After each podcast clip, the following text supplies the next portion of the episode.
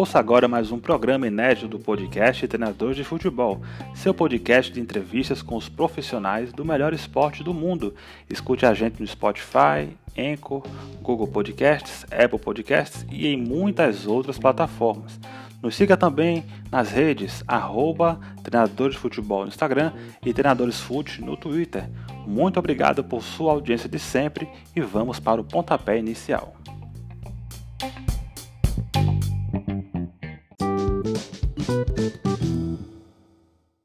Fala pessoal, galera da TF, como vocês estão? Tudo bem?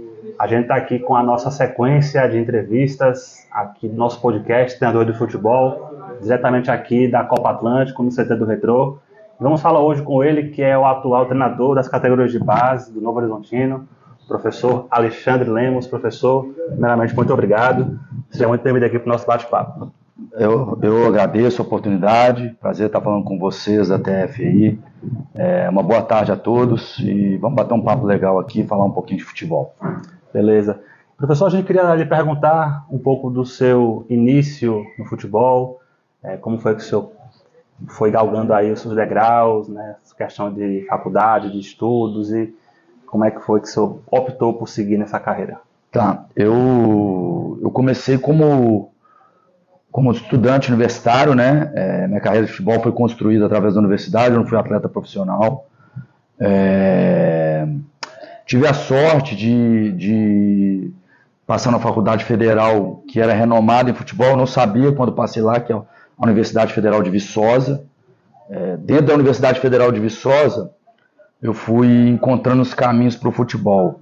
Quando eu escolhi o curso de Educação Física, eu escolhi pensando engraçado, né? Como é que a vida é, leva a gente, né? Eu, quando eu fui escolher qual curso eu ia escolher para minha carreira, é, eu estava em dúvida entre psicologia, administração e, e educação física. É, só que desde os 10 anos eu sempre fui apaixonado por jogos manager. Eu não gostava de jogos que você jogava, né? Sim. Eu gostava de jogos que eu era treinador, inclusive comecei com a Liput 2, Caramba. naquela época no MS-DOS, uhum. era disquete, enfim. Braçote, CM. É, é, é, eu passei por todos esses, e, enfim. Para quem é mais novo, nem deve saber o que, que é um desktop com a disquete, né?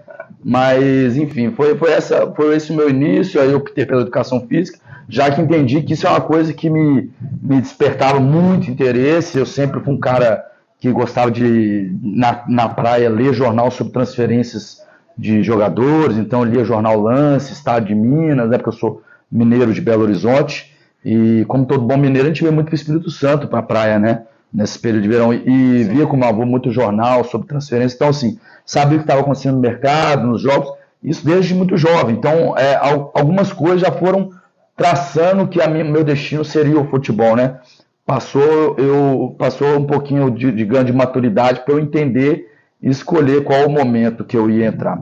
Passei na Universidade Federal de Viçosa, na minha época não era comum um treinador ser formado Sim. sendo educador físico, a maioria dos treinadores eram ex-jogadores, então eu estava caminhando para ser um preparador físico, quando surgiu uma primeira oportunidade como preparador físico no time da cidade, que chama Véu de Viçosa, e aí Engraçado que eu cheguei para dar um treino como preparador físico.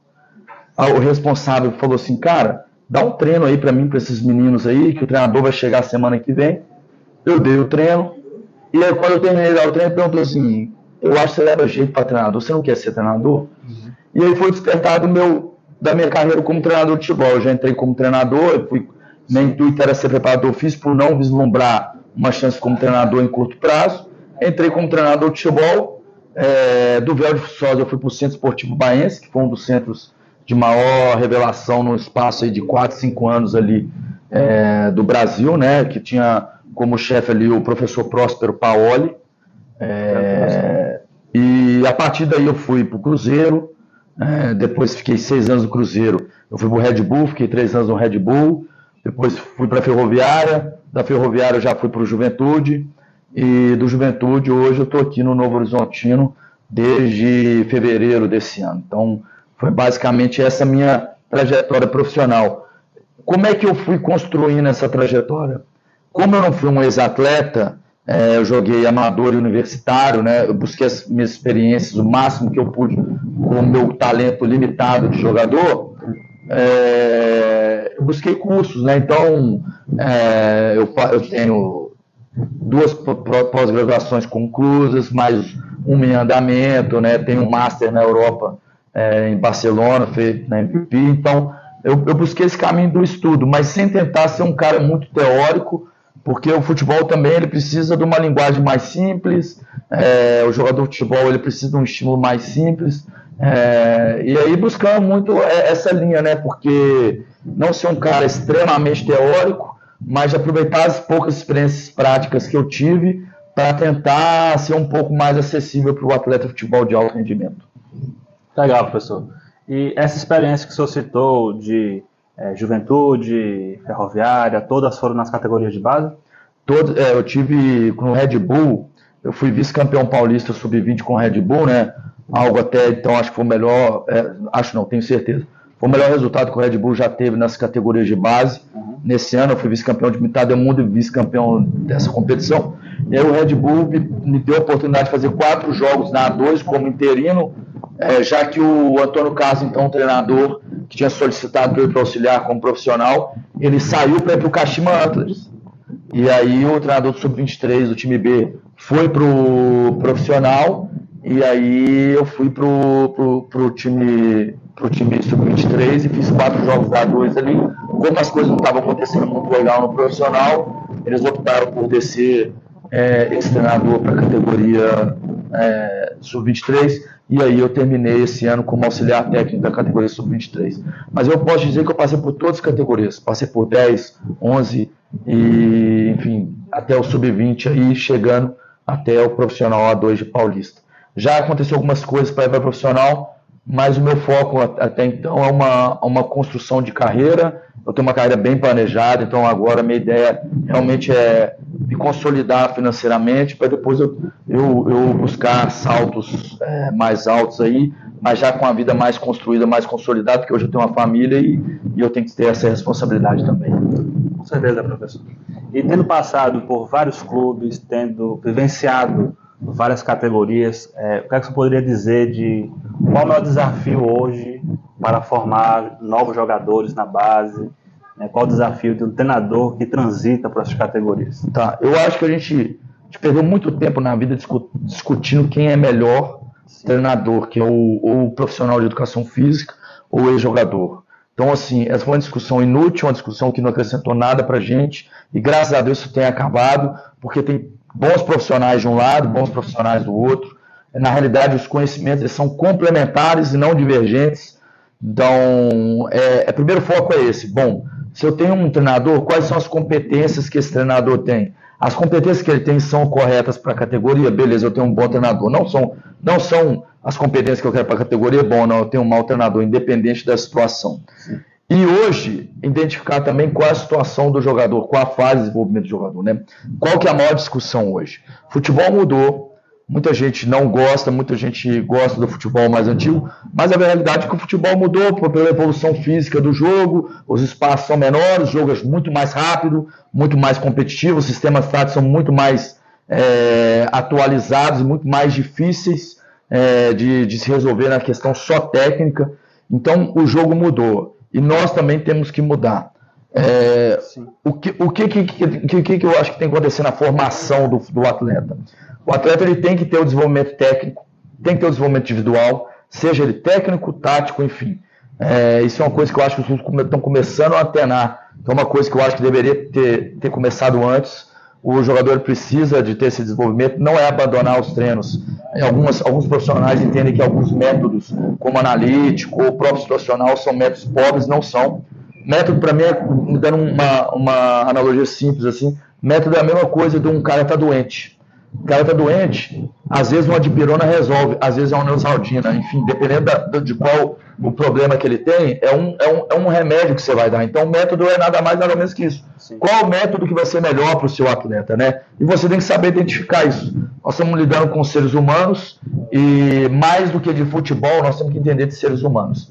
Então, hoje, essa nova organização que está atendendo, eu acredito que vai otimizar muito a formação do atleta E, cara, é entender que em cada categoria o treinador tem que ter as competências necessárias. Não adianta um treinador de sub-11, eu fui treinador de sub-11, não adianta um treinador de sub-11 querer dar um treino é igual um treinador de sub-20. Muitas vezes é o que acontece. Muitos treinos na internet, o cara simplesmente replica ou adapta a, categoria sub-11. Porém, nem sempre um, trabalho de rondo é a melhor forma de se desenvolver passe na categoria sub-11, quando o objetivo, às vezes, é um ganho de aspecto motor, ganho de bilateralidade, trabalhar com as duas pernas. É, então, assim, essas coisas têm que ser mais discutidas. Os métodos são interessantíssimos e eles se complementam. A gente tem que ter um pouquinho mais de tranquilidade para usar todos eles, sem preconceito, sem achar que um método é melhor que o outro. Simplesmente, talvez, para aquele momento, o método seja melhor que o outro. E é assim, ao meu ver, que a gente vai conseguir desenvolver melhores jogadores. Perfeito, professor Alexandre. É, e já que estamos falando aí de futebol de base também, por ato é, profissional, é, hoje, quando o senhor olha para o futebol, para os treinadores, seja no Brasil, na Europa, base profissional, quem é que o senhor enxerga assim como uma referência para o seu trabalho, tática, é, de sistema de jogo? O senhor poderia apontar alguns nomes? Olha, é...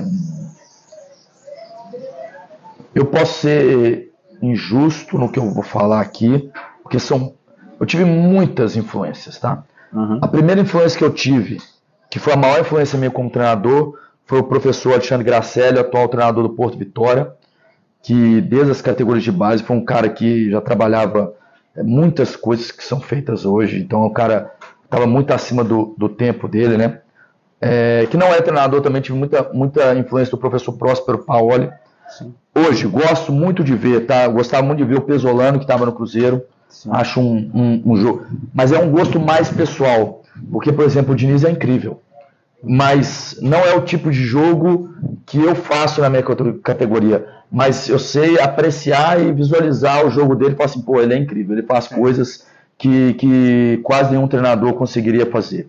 É, de fora, eu tenho algumas, algumas influências sim. É, o próprio Jess Marsh teve no, no Red Bull sim. e no Leeds United. É, Jürgen Klopp é um cara que eu gosto bastante. Sim. Mas, cara, todo, todo independente do jeito que eu jogo, eu gosto muito de ver treinadores como Guardiola, como agora o, o treinador do, do, do, Brighton, que eu esqueci o nome dele, é. José. Se faz coisas interessantíssimas, coisas que eu aprendo é, no meu dia a dia, gosto de observar. Todo jeito que é feito com qualidade é, é, me agrada bastante. Eu acho que aqui no Brasil, é, infelizmente, nós estamos migrando para os estrangeiros e, bom, tá tudo certo. Por exemplo, o Abel é um interessantíssimo treinador, muito bom treinador, mas também tem muita gente boa no Brasil. Nas categorias de base você vê muito jogo de alto nível tático, boas tomadas de decisão de treinadores em situação de pressão, equipes extremamente organizadas. E a gente tem uma cultura de, do treinador aqui ser, bom, ser mandado embora por qualquer situação. Isso é o que mais prejudica na formação de treinadores jovens, né? Então, quem é que vai apostar? O Flamengo vai apostar no treinador jovem? Não vai. O Corinthians vai apostar no treinador? Não vai. A tendência é, e se apostar, se acontecer resultados ruins, não vai suportar. Então, a, a, um cara de peso que vem fora, ele tem uma, um tempo muito maior de adaptação, igual grande parte deles que vieram aqui tiveram, alguns fazendo grandes trabalhos, como citei aqui, é, o do Fortaleza, excepcional treinador também, é muito bom treinador e, e, e, merece. Mas a gente também tem coisa boa no Brasil, tem coisa boa na base, né? É uma pena que às vezes os clubes não saibam fazer esse processo de transição de treinadores. É, e vendo assim hoje, eu acho que, que a SAF talvez venha para criar esses processos seja uma salvação, porque mais do que trazer treinador de fora, a gente também tem que estimular aqui de dentro, né? Tem que estimular a produção de treinadores internos aqui, porque aqui também os treinadores estão melhorando bastante. Quando eu comecei para hoje, o nível de profissionalismo, o nível de montagem de treino, o nível de coordenadores, o nível de, de envolvimento no dia a dia do jogador é muito diferente de quando eu estava no Cruzeiro, por exemplo, em 2010. Então, uh, isso tem que ser falado e, e, repetido não só por mim, mas por outros profissionais também. Temos boas pessoas aqui no Brasil e nós merecemos mais espaço também. É, professor, pegando um gancho de uma entrevista que eu vi com, de um compatriota mineiro seu, professor Ricardo Drubix, que já passou por vários clubes do Brasil, ele falava assim que também apreciava o estilo do Diniz, mas não se sentia competente o suficiente para reproduzi-lo em campo, devido às suas particularidades. Né? É, qual é a sua visão sobre a forma que o professor Diniz joga? É algo que pode também ser apreciado por outros treinadores brasileiros ou vai depender do elenco, vai depender da estrutura do clube, da condição que ele se encontra naquele momento? Não, eu não acho que uma ideia de jogo ela, ela, ela é baseada no elenco, não. É claro que você tem que fazer adaptações de acordo com a característica de jogador que você tem, Sim. né? Mas eu acho que o, o Diniz nem sempre teve as melhores equipes e conseguiu fazer o jogo dele independente da equipe que ele estava, né? Eu, é, eu acredito muito assim, depois de muitos anos trabalhando na base e passando por vários clubes, é, entendo a colocação do Ricardo, é, que, da, da, questão de não conseguir fazer, reproduzir o que o Diniz quer, o que o Diniz faz. Na realidade, também eu não conseguiria reproduzir, porque isso é muito do Diniz. E, para falar a verdade, também eu nem quero reproduzir aquilo que ele, que ele faz, porque desde que eu passei a amadurecer como homem, eu entendi o que eu queria da minha equipe no, no jogo de futebol. E eu acho que isso é importante. Você convencer o jogador a fazer a sua ideia, você tem que viver ela, você tem que acreditar, você tem que manifestar ela em todos os dias no seu dia a dia, né? Então, se você gosta de um jogo posicional, você tem que viver o jogo posicional. Se é o, o, o jogo em ataque posicional, se você quer atacar em forma de ataque posicional, você tem que viver, você tem que montar treinos que, que saiam desde a primeira ação até a última ação, é, como você quer construir. O jogo dele é um jogo extremamente difícil, mas acima de tudo eu vejo um, um jogo muito íntegro com o Diniz. É de dentro dele. Ele se sente bem fazendo isso. E por isso ele é muito bom naquilo. Eu já tenho uma linha um pouco diferente. Eu gosto de um jogo mais vertical, gosto de um jogo de pressão, pressão pós-perda. É, é o meu estilo. E mesmo achando maravilhoso e sensacional o que ele faz, é, em nenhum momento eu vou tentar fazer isso porque não é isso que me deixa satisfeito e feliz com o futebol. Eu acho que quando você está ali dentro de campo, como eu disse anteriormente, a sua ideia ela tem que vir de dentro. O jogador tem que sentir que vem de dentro. É, eu sou um treinador muito energético, um treinador que gosta de muita energia no jogo, porque eu me, integro de, me entrego de corpo e alma para o jogo. E eu espero isso dos meus atletas. Então, mas pô, é inegável quantas coisas boas ele faz, não estou aqui nem, muito pelo contrário, criticando. Acho que ele faz, ele é um gênio e hoje ele é a referência nacional é, nesse jogo aí é, de ataque posicional aí. É um jogo bem interessante, muito bem construído por ele. E graças a Deus está dando certo, né? Porque eu fico, fico feliz de ver um cara que sustentou a ideia, mesmo com as porradas que ele levou na vida, mas que manteve acima de tudo a, a integridade da ideia dele, né? Ele teve uma fidelidade de estilo muito grande desde que ele começou. E faz parte. No início ele errava algumas coisas, hoje ele não erra mais. É, e vai continuar errando outras coisas. Daqui a dois, cinco anos ele vai errar menos. E o, cada vez o estilo dele vai ser melhor, porque ele é um cara que tem fidelidade de estilo e tá tudo certo. Excelente, professor Alexandre. E já que estamos falando também disto, a gente tem perguntado com frequência a todos os professores né, que já entrevistamos esse ano no nosso podcast. A gente sempre tem tocado no assunto seleção brasileira. Né? A gente tem um programa também que, que a gente reúne vários treinadores e debates sobre assuntos atuais. E eu queria lhe perguntar se, na sua visão, a CBF deveria manter o professor Diniz até a Copa 2026, visto que ainda há um rumor sobre uma possível vinda do professor Ancelotti. Cara, eu, eu honestamente, eu, eu nunca fui a favor da vinda do Ancelotti por duas coisas. É, nada contra ele ser estrangeiro, mas honestamente eu não acho que ele tem nada a ver com a ideia de jogo do Brasil. O Brasil é um time a cara do Diniz. Bom, se ele vai conseguir botar a cara dele, não sei. Ele é um cara que está acostumado a trabalhar em times, então ele tem o dia a dia. Na seleção muda. Né? A gente sabe que a seleção é, é, é, é um ambiente onde as pessoas têm um nível elevado de ego, o nível de gestão tem que ser um nível de gestão bem aguçado, saber levar os caras. Mas eu acho que o Diniz ele recupera o jogo brasileiro. O, o estilo de jogo dele é, tem tudo a ver com o jogo brasileiro. Se você for pegar aí seleções igual de 2006, igual de 82, enfim, são seleções que têm o jogo. Não vou falar que era um ataque posicional bem desenvolvido, porque naquela época nem existia essa nomenclatura, Sim. mas se você parar para ver, a base do jogo deles era um ataque posicional, um jogo de controle, um jogo de posse. O Brasil sempre foi reconhecido pela parte técnica, por ter bons jogadores um para um. E eu acho que ele faz exatamente isso no jogo dele. Independente do resultado. Nós, brasileiros, nós estamos muito focados sempre em resultado. É, a gente põe muita, muita coisa ruim da nossa vida no futebol. O nível de exigência no futebol é muito alto, sendo que a gente não faz a mesma coisa na política, por exemplo, que onde as pessoas fazem coisas erradas todo dia com a gente aí, e você não vê pouquíssimas manifestações. Mas no jogo, se um cara faz alguma coisa errada, ou se um jogador erra, porque é do ser humano errar, as pessoas acham que tem direito de ir lá e ofender a família, ofender a índole do cara. Muitas das vezes o cara está ali tentando fazer o melhor, não erra porque quer. Então, é, a gente, nós temos que mudar também um pouquinho a, a, cultura do futebol brasileiro. Isso também parte um pouquinho de vocês, da imprensa, de entender que às vezes a gente faz as coisas bem feitas e simplesmente não dá certo. Não dá certo. Sim. Às vezes o cara chuta uma bola de 40 metros, acerta o trinco do gol. E o que, que você pode fazer? Você usou estratégia boa, teve boas ideias, não fez o gol, o cara com qualidade técnica resolveu o jogo. O que, que você pode fazer? Você está errado? Não, não está errado. Então as pessoas têm que parar de exigir de nós, do futebol, aquilo que elas não exigem na vida delas, porque em nenhum momento, nenhum profissional é 100% melhor. Nenhum, nenhum momento. Seja um corretor de imóveis, ele não é sempre o primeiro, um, um garçom, ele não é sempre o funcionário do mês, o dono do estabelecimento nem sempre é o primeiro é, é, do, da cidade.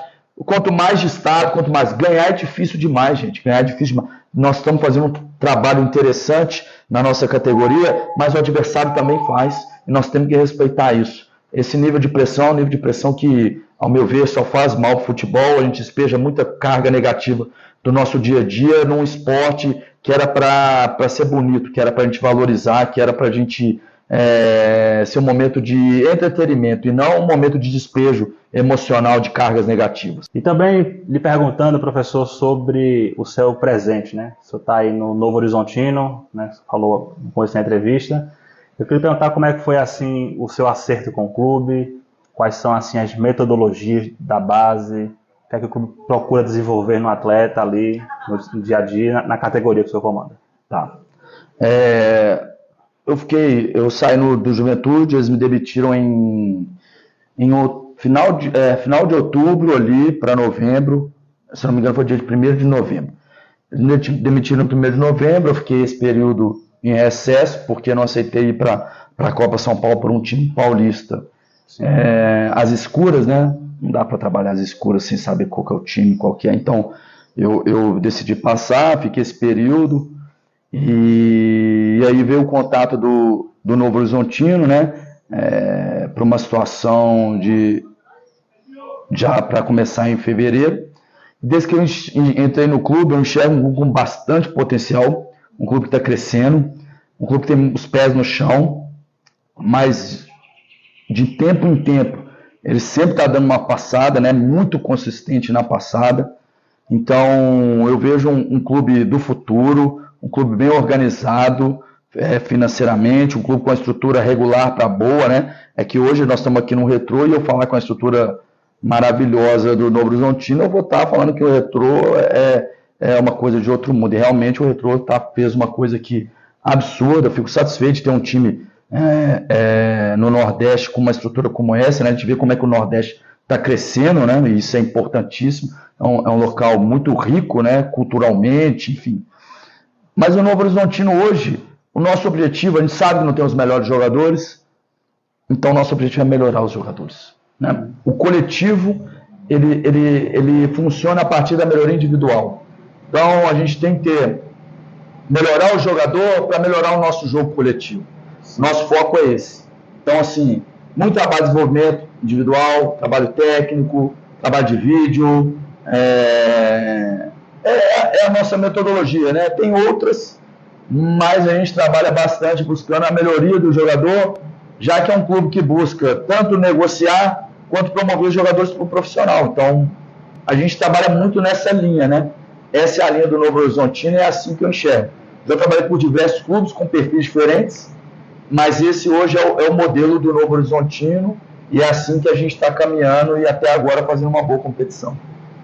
E para a Copa Atlântico em si, professor, você até comentou conosco que é, veio uma, uma, categoria mais abaixo, porque a categoria sub-20 disputa o Paulistão, não é isso? Exato, exato. Como é que foi assim a preparação para jogar aqui no Retro essa competição? Olha, a gente, a gente, eu não vou falar para você que nós temos uma preparação estruturada, Sim. porque não é verdade.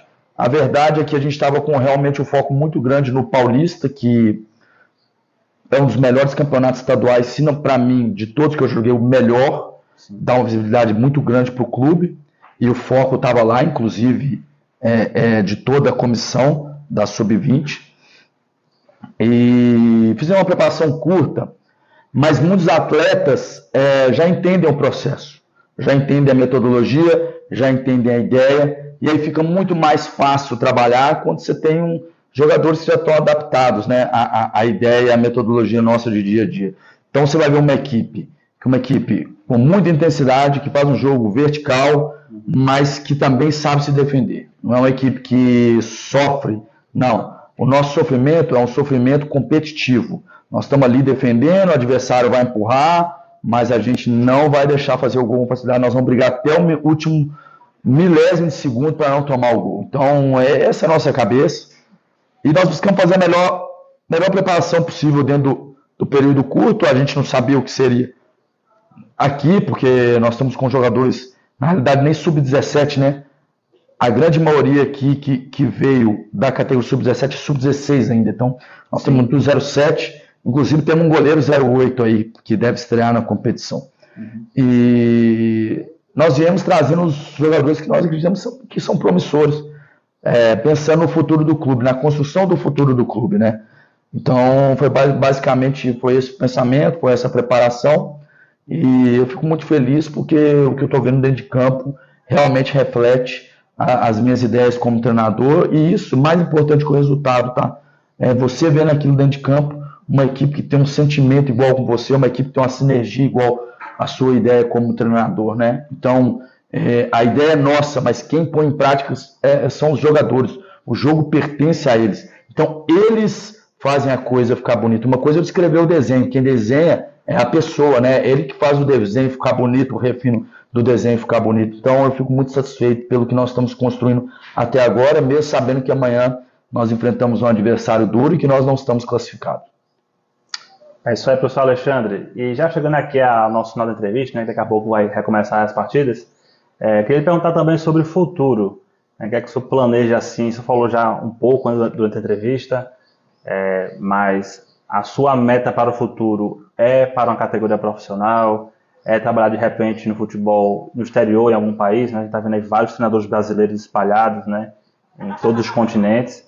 E queria perguntar justamente isso. O que é que o professor Alexandre Lemos pensa para o seu futuro? Olha, eu não tenho meta de longo prazo, tá? Eu trabalho sempre em curto, porque o futebol é muito dinâmico. Já essas, essas situações de meta de médio prazo, para mim, nunca deu certo, tá? Então, Sim. eu mudei muito de emprego nos últimos anos. É, graças a Deus, pouquíssimos por demissão, a grande maioria foi por, por, por proposta melhor. Sim. Então, assim, hoje, o que eu busco? Eu tenho um cronograma de desenvolvimento individual meu, eu busco ser um treinador melhor. Acho que hoje tive situações para profissional, mas acho que hoje eu me encaixo melhor no modelo de profissional. Empresa de um, de um clube que quer desenvolver jogadores para vender, do que um profissional só por performance eu fico muito satisfeito, me deixa muito feliz quando, quando como treinador de futebol, eu consigo impactar a vida das pessoas, transformar o jogador numa pessoa, num atleta melhor, né? Esse é, é, é hoje o meu objetivo de vida. Então, assim, eu acho que hoje eu combino mais com projetos, com clubes, empresas, que o objetivo é jogar o profissional, talvez para vender, para negociar o jogador, uma coisa mais sustentável, de uma coisa só de performance, né? Esse é um perfil de profissional que me agradaria. É, mas futuramente, claro, né, a nossa cabeça muda. É, minha ideia realmente é me desenvolver como treinador e atingir o máximo de potencial que eu tiver para eu conseguir construir uma carreira bonita, é uma carreira que eu me orgulho e que daqui 10, 15, 20 anos eu pare e falo, bom, dei meu máximo, contribuí o máximo, impactei pessoas, consegui chegar num nível legal, construir minha vida com minha família, a partir de agora também eu vou cuidar um pouco da minha vida e vou seguir mais a minha vida familiar e pessoal, que também é muito importante. O futebol tira muito isso da gente, né? As pessoas não sabem, a maioria das pessoas que vão no estádio xingar as pessoas, elas não sabem disso. Mas o futebol tira muito da gente, tira muito do, do aspecto pessoal. Eu, por exemplo, eu sou natural de Belo Horizonte, moro em São Paulo. Uhum. Eu, eu, se eu for para Belo Horizonte, eu vou ir uma vez, às vezes duas vezes por ano. Então vamos contar que eu fique 15 dias por ano em Belo Horizonte. Minha mãe, minha mãe e meu pai já estão com chegando aos 60, meu, minha, meu pai já com 60 e alguns. Vamos colocar que eles vivam mais 20 anos. É, se eles viverem mais 20 anos, se eu passar 10 dias, eu tenho mais 200 dias com meu pai e com minha mãe, né? Então isso é muito duro, cara. É muito duro. As pessoas não pensam nisso, mas a gente entrega muita coisa pessoal e familiar que muita gente não entregaria. Então é por isso que eu falo, às vezes, nos respeitar mais, depois saber que a gente está tentando fazer o melhor. Ninguém sai de casa para fazer uma coisa mais ou menos. Nem o atleta de futebol, nem a gente. Então, é mais ou menos isso que eu tenho como plano de carreira e deixar a vida me levar. Essa é, essa é, é a realidade. A, a, ideia é sempre ser melhor, cada dia, amanhã ser melhor do que eu fui hoje e deixar a vida me levar. Beleza, professor, então, muito obrigado aí pela entrevista. A gente deseja aí todo o sucesso na, na sequência da sua carreira com o Novo Horizontino e também nos futuros desafios. Não, eu que agradeço, eu agradeço ao seu público e graças a Deus, assim, vim com muita felicidade porque percebi que é um jornalismo responsável, um jornalismo que realmente informa, é um jornalismo é, que busca passar informação, né? A gente carece na base, acima de tudo, mas assim, mesmo a gente carecendo, eu não viria aqui se não fosse uma, algo responsável, algo informativo, que é mais do que criar polêmicas e fofocas, né? O que a gente precisa realmente é mostrar o que, que é feito nesse Brasil grande, maravilhoso e, e quantos bons treinadores tem aqui pisando nessa competição. Espero que futuramente eles estejam em, em, em outro patamar e por que eu não também, né? Ficarei muito feliz também de estar em outro patamar. Daqui uns anos a gente está conversando sobre outros assuntos, outras categorias e outros desafios. Valeu, galera. Esse é o professor Alexandre Lemos, aqui para o nosso canal, treinador de futebol. Até a próxima. Um abraço.